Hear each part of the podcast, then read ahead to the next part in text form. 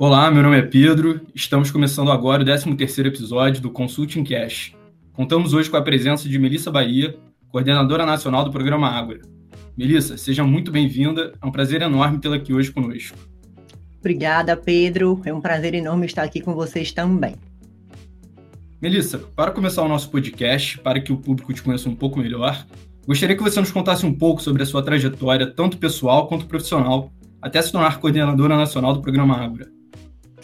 Vamos lá, vou, vou, resumir aqui a história de 42 anos de vida, prestes a completar 43. Eu nasci com síndrome de Marfan e, em decorrência da síndrome, eu tive glaucoma já congênito. Então, desde cedo, eu já lidei aí com as questões oftalmológicas. Perdi a visão aos 15 anos, e aí foi um momento que eu considero de rever tudo eu costumo dizer que a vida me convidou a parar aos 15 ou a seguir aos 15. E eu optei por seguir aos 15. Obviamente que muitos percalços existiram aí. Né? Eu não estava preparada para me ver na condição de pessoa cega, minha família não estava preparada para me ver na condição de pessoa cega, mas essa condição chegou. Aos 15 anos, eu estava cursando a oitava série do antigo ensino fundamental. Estudava numa escola particular da cidade de Salvador, eu sou baiana, hoje moro no Rio Grande do Sul. E ali eu continuei os meus estudos nessa mesma escola. Fomos todos aprender juntos, não sabíamos absolutamente nada do que significava ter uma deficiência, do que significava ser um adolescente com deficiência. Então, eu, minha família, a escola, era uma escola particular, né, como eu já sinalizei. E ali eu fiz, terminei, né, o, o ensino fundamental, entrei no ensino médio e decidi fazer, eu queria fazer, na verdade, psicologia. Eu dizia que eu queria fazer psicologia. Mas eu não passei para psicologia e acabei fazendo sociologia. E aí eu decidi que eu ia cursar né? E se eu gostasse, eu seguiria, se eu não gostasse, eu ia rever. Entrei na universidade para fazer sociologia. Nesse meio tempo, obviamente, né, quando me vi na condição de pessoa cega, eu fui fazer a reabilitação, né, o que é estar na condição de pessoa cega aos 15 anos de idade. Então, para além de todas as questões psicológicas emocionais, né, tem questões de ordem prática que precisam ser resolvidas, por exemplo, reabilitação. Então, eu fui aprender braille, é, eu fui aprender a utilizar a bengala. Na época, computador ainda não era uma realidade. Né? Então, foi assim que eu segui, na verdade, os estudos. Entrei na universidade.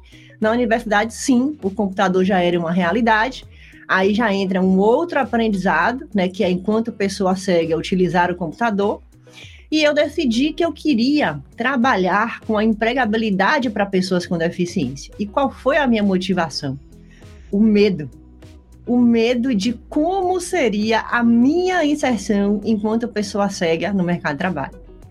Essa foi minha principal motivação. Com base nesta motivação, eu direcionei todos os meus estudos acadêmicos para que eu me tornasse uma profissional da área da empregabilidade de pessoas com deficiência. Então, eu terminei a graduação, eu fiz especialização na área de RH, por entender que eu precisaria dialogar com este público. E depois eu entrei num programa de, de gestão e desenvolvimento social lá na Universidade Federal da Bahia, ainda na Escola de Administração, é, na área de gestão social, de desenvolvimento e gestão social, onde a gente ia ali aprender né, a, a se comportar como um gestor social. Nesse, nesse programa, eu participei de, da primeira turma, inclusive, da especialização e do mestrado, sempre estudando a empregabilidade de pessoas com deficiência. Bom, Aí montei minha empresa de consultoria e fui trabalhar, né, ensinando aí a sociedade a lidar conosco. Tive uma participação na Secretaria do Trabalho, Emprego, Renda e Esporte do Estado da Bahia, supervisionando as políticas públicas para pessoas com deficiência na área da empregabilidade. Foram quatro anos. Parei um pouco essa atuação, digamos, enquanto consultora e me dediquei aos estudos para concurso público, quando, no final de 2020, surgiu a seleção para o programa Ágora, né, coordenação nacional do programa Ágora, e eu resolvi voltar a atuar na área da consultoria, da empregabilidade de pessoas com deficiência. Participei da seleção, cheguei aqui, fui selecionada e cá estou eu de novo à frente de um programa de empregabilidade, dessa vez focada na deficiência visual. Nesse meio de caminho todo, eu tive uma passagem aí pelo terceiro setor, eu implantei a área de empregabilidade de uma associação de cegos aqui do Rio Grande do Sul. Então, assim, dei uma transitada aí nos três setores, sempre no tema da empregabilidade de pessoas com deficiência. Né, Melissa, é realmente impressionante. Uma bagagem de vida bastante rica, repleta de experiências complexas, mas com aprendizados que só você mesma saberia descrever, né? Hoje vamos ter a oportunidade de aprender um pouquinho com elas e com você. Acredito que um bom ponto de partida seja a gente entender um pouco melhor a atuação do programa Ágora, não apenas no Brasil, mas na América Latina como um todo. Então, é, de forma bem objetiva, o Ágora né, é uma metodologia criada pela FUAL, Fundação USP para a América Latina com Pessoas com Deficiência, e é uma metodologia que vem sendo desenvolvida em 14 países da América Latina, cujo objetivo é a empregabilidade de pessoas com deficiência visual. O Agora tem um foco na deficiência visual.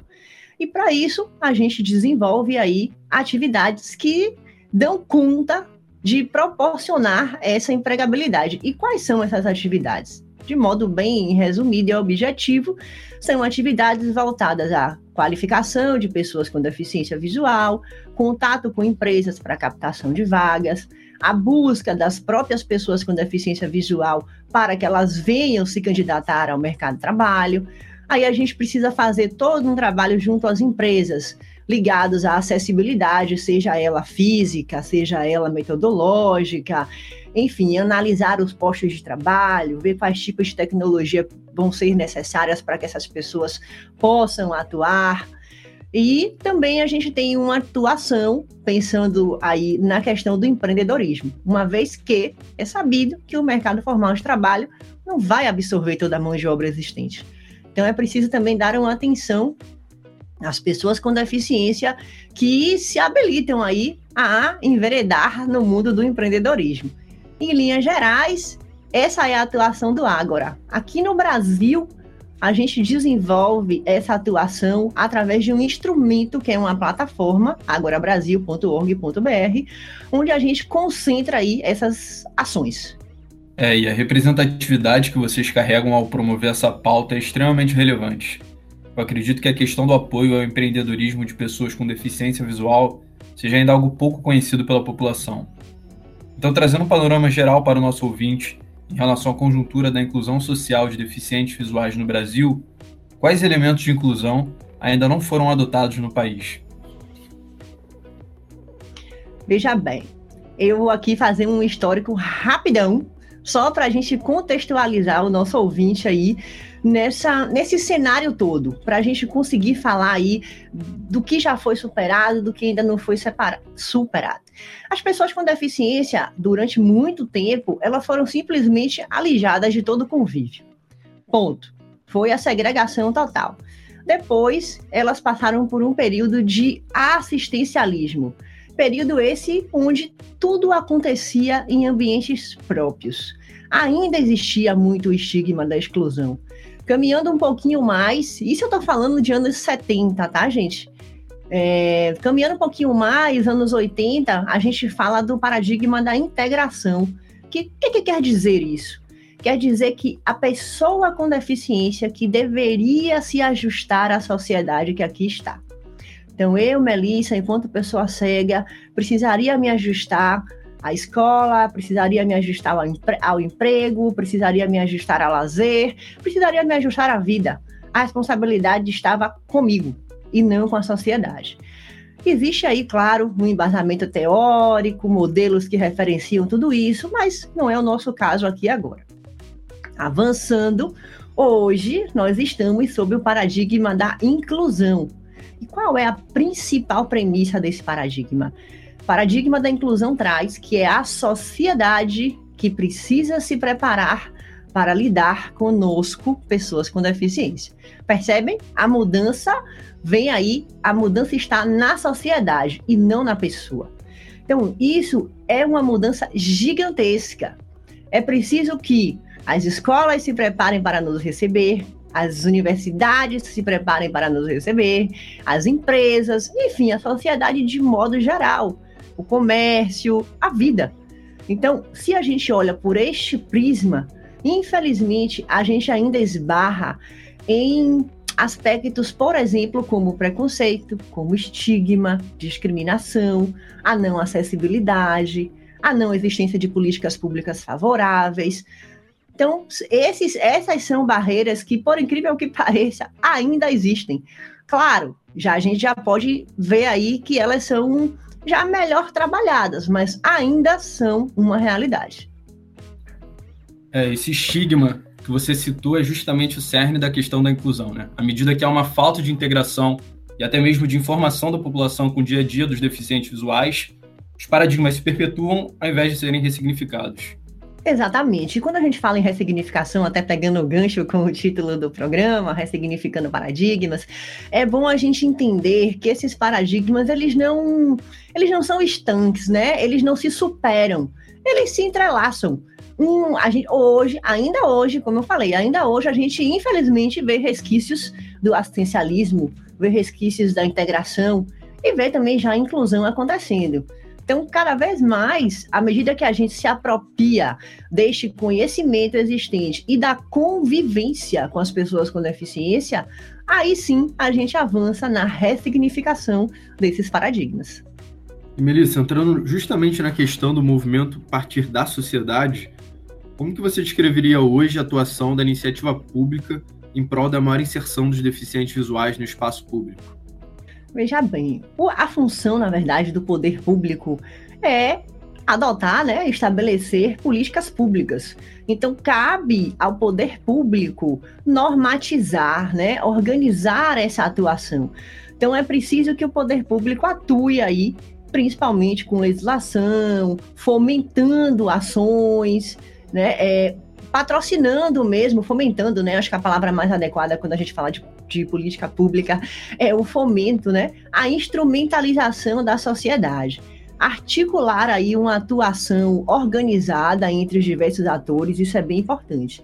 Quando a gente fala de atuação do poder público, a gente tem hoje aqui dois, dois instrumentos que é sempre bom a gente lembrar que devem nortear a atuação do poder público, já que a gente está falando do poder público agora. Não só do poder público, mas também do poder público, que é a Convenção do Direito da Pessoa com Deficiência, a Convenção Internacional da ONU, que o Brasil já ratificou com status de emenda constitucional, e a LBI. Né? São os dois instrumentos legais que devem nortear aí a atuação do governo, do poder público, no que diz respeito à inclusão das pessoas com deficiência na sociedade. Né? A gente está falando aqui das visual, da deficiência visual, mas a gente sabe que isso engloba aí todas as pessoas com deficiência. Então, assim, atentar para matrícula nas escolas, isso é um ponto bem importante. Acesso às universidades, acesso ao mercado de trabalho. Vocês estão aí, né, dentro de uma universidade pública, dentro da UFRJ. Como é que as universidades públicas podem atuar nesse sentido? A universidade pública é um ator público. Então, é muito importante que a, a, o poder público instrumentalize e, obviamente, fiscalize. Bem importante aqui, fazendo tudo isso, ouvindo as pessoas com deficiência, dando voz, porque também de nada adianta editar aí as políticas públicas é, que não têm aderência, na verdade, com a reivindicação do movimento social, por exemplo. Um grande ponto que você sinalizou é no âmbito do ensino especificamente.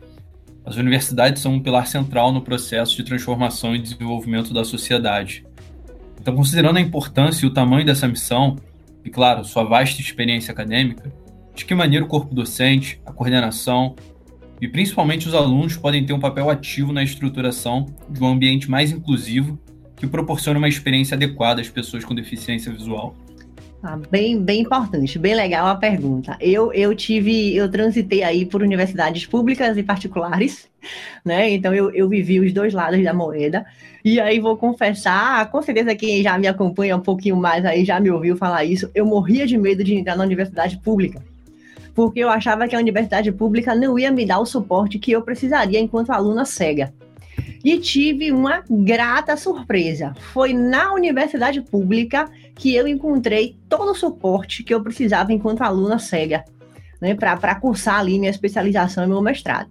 Então, veja, é preciso que, a, que as universidades se preparem tanto didaticamente quanto fisicamente. Né? É preciso que as grades curriculares contemplem o tema da deficiência nas suas mais diversas áreas. Você, por exemplo, Pedro, já sei, é de engenharia. Né? Então, assim, é preciso que você, enquanto estudante de engenharia, tenha noção, tenha contato com conceitos como acessibilidade, como desenho universal. Desenho universal, por exemplo, é fundamental para a galera da construção civil, né, da engenharia civil, da arquitetura. Desenho universal nada mais é do que a concepção de ambientes, produtos, serviços, programas, de forma a contemplar todas as pessoas, sem a necessidade de projeto específico. Então, vejam bem, é começar do zero. Vai começar do zero, já começa de forma acessível, já engloba ali o desenho universal. Então, assim, existem conceitos que os estudantes precisam dominar, deveriam pelo menos dominar. Né? Porque a galera dos recursos humanos, por exemplo, como é fazer um processo seletivo incluindo pessoas com deficiência? Como é treinar e de desenvolver pessoas com deficiência? arquitetura, como a gente já comentou, a galera de saúde, como é atender pessoas com deficiência. Então, essas questões, elas deveriam estar nos cursos, né? Nas grades curriculares. Infelizmente, nem sempre está. Então, isso é uma coisa que a universidade deveria observar, porque hoje a gente cobre, a gente espera dos profissionais um conhecimento que, na real, não é dado na universidade. Então, esse, esse, é um, esse é uma lacuna muito grande. Então, eu acho que as universidades deveriam entrar aí. Aproveito aqui para, de público, parabenizar a atuação de vocês, da UFRJ Consulting Club, porque trouxeram aí o tema da deficiência visual para dentro das atividades de vocês, por uma questão mesmo de, de, de entendimento que essa pauta é uma pauta importante para as atividades que vocês desenvolvem. Então, eu acho que a universidade tem um papel fundamental de formação de profissional que vai lidar com a questão da deficiência mais cedo ou mais tarde na vida. Afinal de contas, somos aí 45 milhões de pessoas no Brasil com algum tipo de deficiência. Isso segundo o censo de 2010. É, Melissa, você não precisa agradecer porque o propósito não é individual, ele é coletivo, né? É, o programa Agro ele conta com o apoio da, da ONCB, Organização Nacional de Cegos do Brasil, e de diversos outros parceiros, como o Comitê Paralímpico Brasileiro, a própria FUAL. E eu gostaria de entender como essa rede de associações, ONGs e programas espalhados pelo país interagem entre si, né? cada um com a sua expertise, propagando avanços obtidos individualmente uns aos outros. É, na verdade, o programa Ágora ele é um exemplo da necessidade da atuação articulada entre os atores envolvidos. É de fundamental importância essa atuação articulada. É, os atores, de modo individual, a gente não consegue avanço se a gente atua é, de modo individual. Né? Aqui, agora há pouco, você finalizou aí que o interesse é coletivo. E é bem esse, o interesse é coletivo. Né? A gente tem que pensar nisso. Então, cada ator desse, com sua expertise, vai aí unir para que a gente consiga hum, desenvolver aí, colocar em prática, no caso aqui da, do programa agora, né, a empregabilidade de pessoas com deficiência visual. Então, a UNCB é uma instituição, uma organização nacional que tem aí cerca de 90 afiliadas em todo o país que nos auxilia com os postos agora regional, né? É, região sudeste, centro-oeste, nordeste. Estamos ampliando aí para o sul e para o norte. Então, a gente consegue chegar, a ideia é chegar nas pessoas com deficiência visual. Comitê Paralímpico, toda uma reputação aí na área do esporte, obviamente, trabalhando também transição de carreira entre seus atletas, papel importante aí também nesse, nessa atuação. FUAL vem aí como investidor e trazendo a realidade tanto da Europa quanto dos países da América Latina para que a gente possa aí fazer essa troca, né? Então, assim, ressalto o papel de, todas de todos esses participantes nesse processo. Se houvesse um alinhamento entre a iniciativa pública e a iniciativa privada, com certeza o impacto na sociedade viria em uma escala maior em um tempo muito menor. Com base nesses pontos que você mencionou, e agora nos voltando para a questão da empregabilidade, Como funciona o processo de encaminhamento das pessoas com deficiência visual ao mercado de trabalho? Ele funciona igual a todo e qualquer outro é, processo de encaminhamento, pelo menos deveria. Né? Como é que toda e qualquer pessoa busca uma colocação no mercado de trabalho? Aqui a gente está falando do mercado de trabalho formal. Né? Vamos aqui agora, nesse momento, é, nos, nos focar no mercado de trabalho formal. Então a gente coloca currículos em alguns locais, ou a gente bate na porta de alguns locais. Hoje não, né? A pandemia não deixa, mas enfim. É, então coloca currículos, Aí somos selecionados para entrevista, passamos por processos seletivos, dinâmicas e somos contratados e começamos a trabalhar. Eu dei uma resumida aqui, esse é o processo. Isso deveria acontecer entre as pessoas com deficiência visual, já que é o nosso foco aqui também. Acontece, não é que não aconteça, não, acontece. Agora, o processo é mais árduo, né? O processo é mais dificultado, vamos assim dizer. Então, elaborar um currículo e colocar numa, num site de currículos. Bom, a plataforma do Agora está acessível. Então tá lá, as pessoas com deficiência visual podem acessar a plataforma e cadastrar seus currículos. Vagas. As empresas também podem acessar a plataforma, se cadastrarem e cadastrarem suas vagas. Pronto, nós, nós, enquanto técnicos do ar, agora vamos aí tratar de fazer esse encaminhamento. Agora, existe aí, né, desafios, como a gente já pontuou, relacionados a esse processo de encaminhamento. As exigências do mercado de trabalho, o porquê que as empresas estão contratando, a lei de cotas está aí para justificar, principalmente o porquê de se contratar pessoas com deficiência, porque são obrigadas a é o principal motivo, feliz ou infelizmente. Né? As pessoas com deficiência, por outro lado, também passam por um processo delicado e complicado de educação escolar, de qualificação profissional. Então, é preciso que a gente invista nessa área também. Então, o trabalho de unir essas pontas, a pessoa com deficiência e a empresa, ele é pavimentado aí por ações principalmente de convencimento. Convencimento da empresa que é possível e convencimento para da pessoa com deficiência visual que também é possível.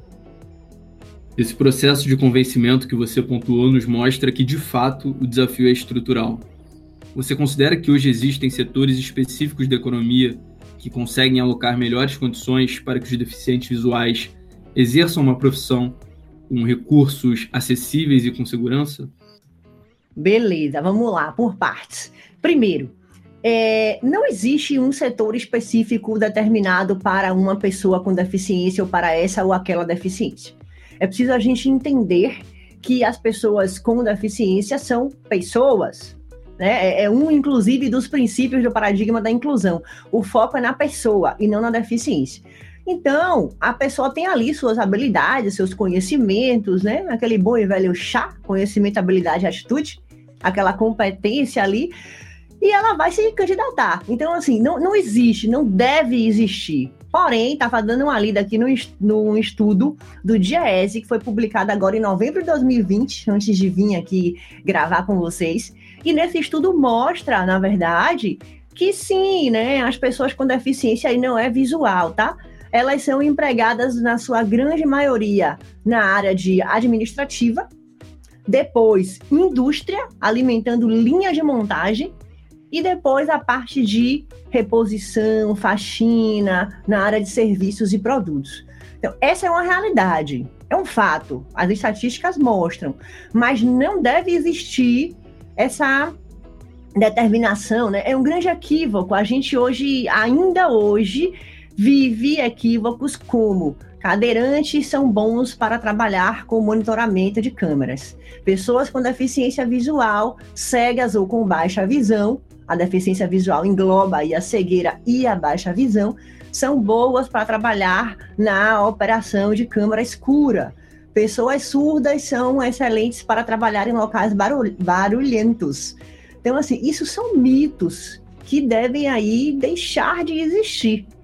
E aí, na, sua, na segunda parte da sua pergunta, você me perguntou como é que está é, a questão do, dos ambientes, né? Se eles estão acessíveis e seguros. E aí vale a pena a gente colocar aqui que acessibilidade já quer dizer que é com segurança. O que, que significa acessibilidade? Acesso autônomo e seguro.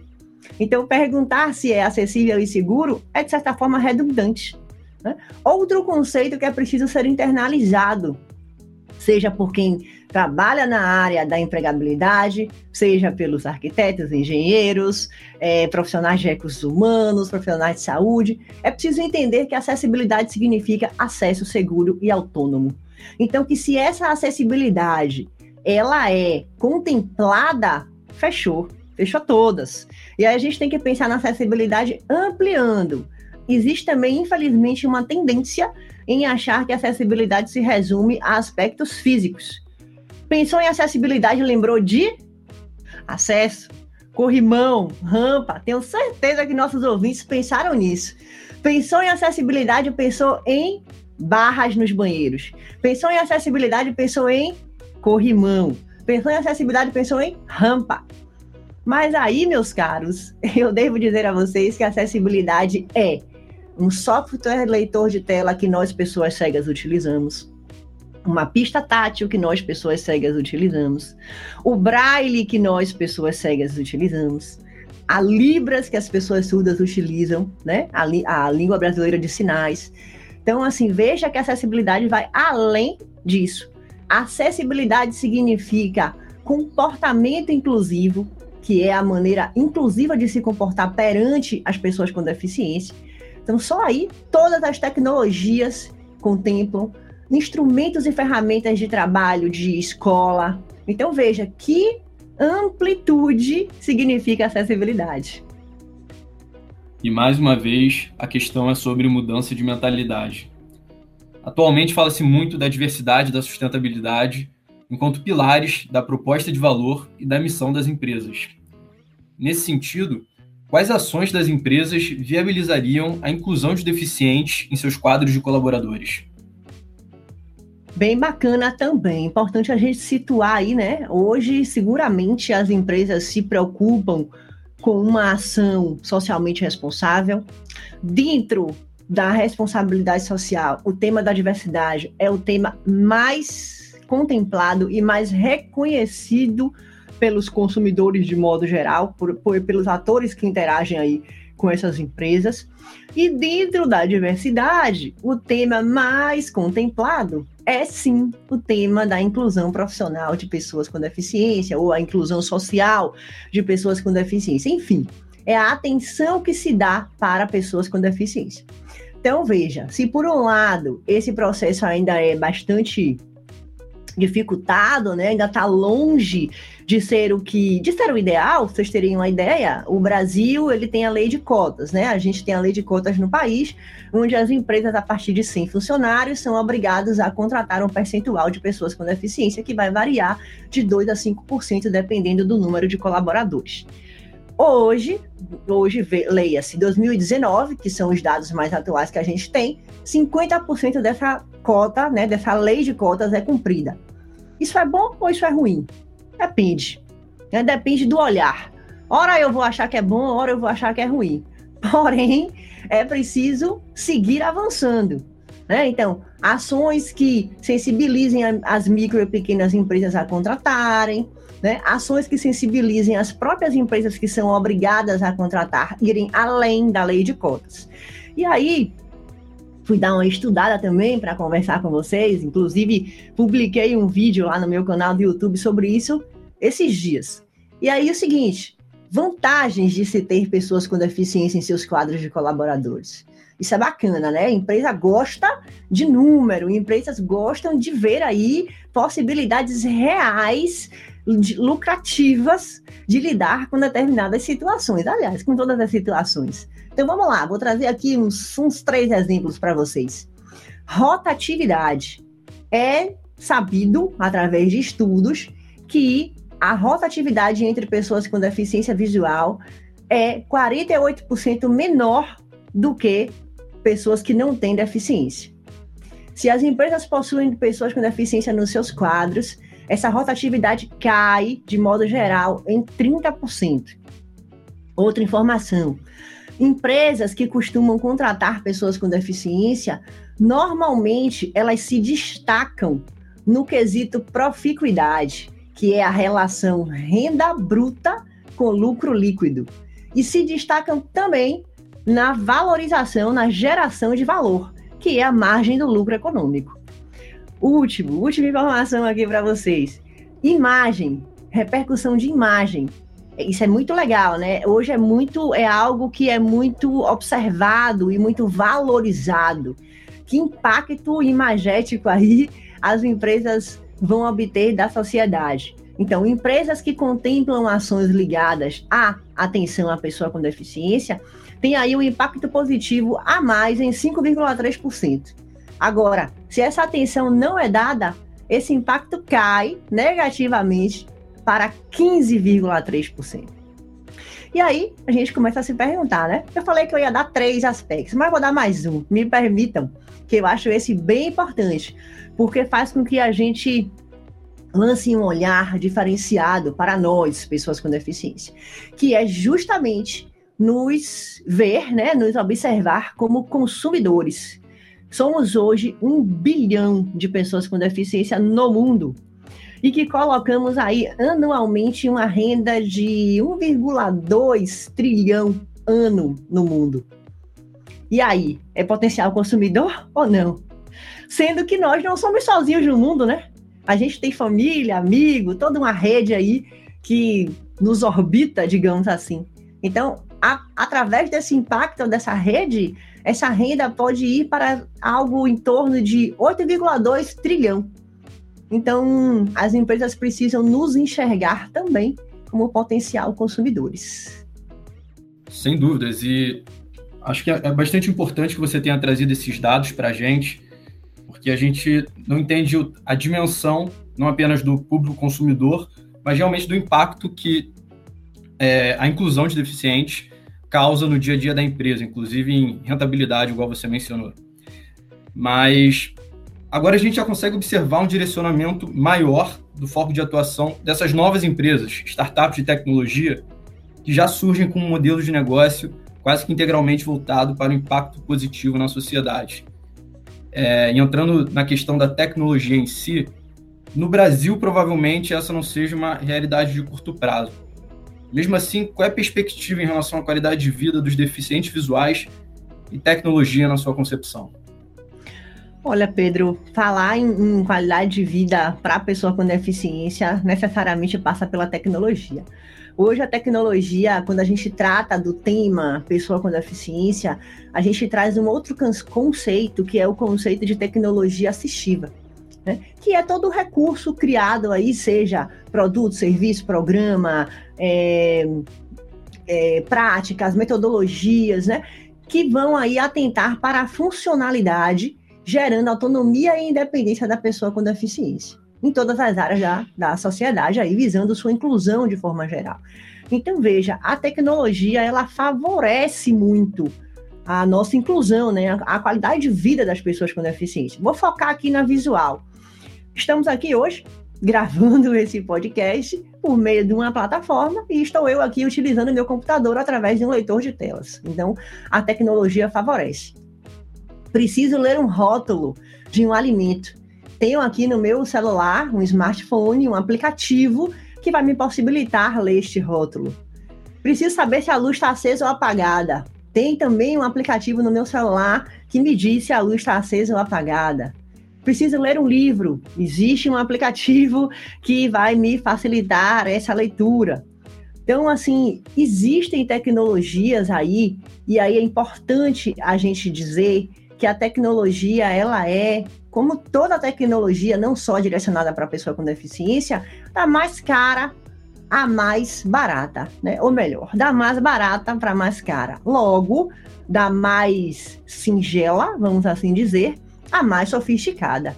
E aí, cada caso é um caso, né? É importante saber que existe e que a qualidade de vida da pessoa com deficiência, ela é muito favorecida pela tecnologia órteses, próteses, bengalas, né? No nosso caso, a deficiência visual, acaba que existe um foco maior na questão da comunicação e da informação, porque, claro, é aí que a gente tem a maior dificuldade de, de acesso, né? Então as tecnologias para nós, pessoas cegas, ela vem muito nesse sentido.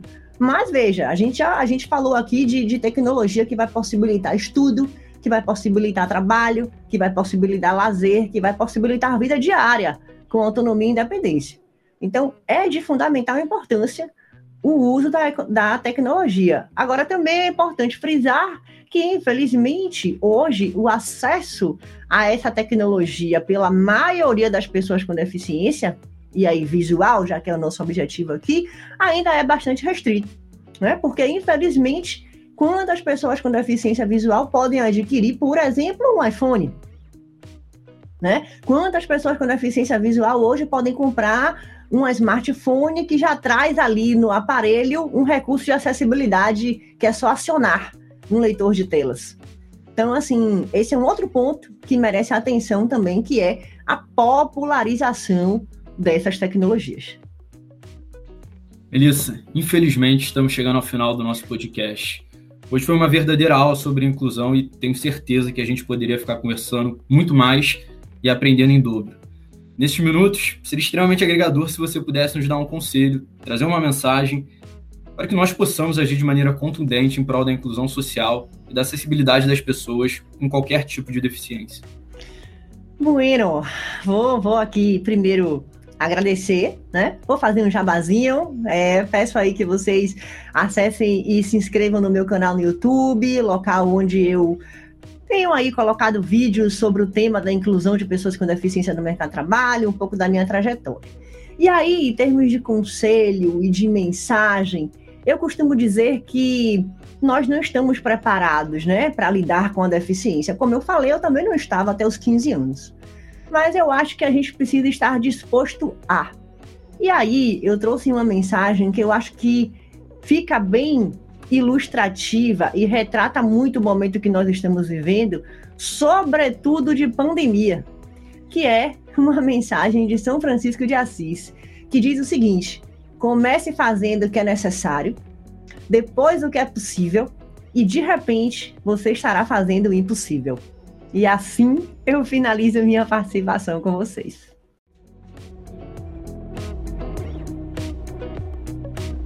Estamos chegando ao final de mais um episódio do Consulting Cash, com um tema de muita relevância para a sociedade mais inclusiva que desejamos construir. Espero que tenham gostado.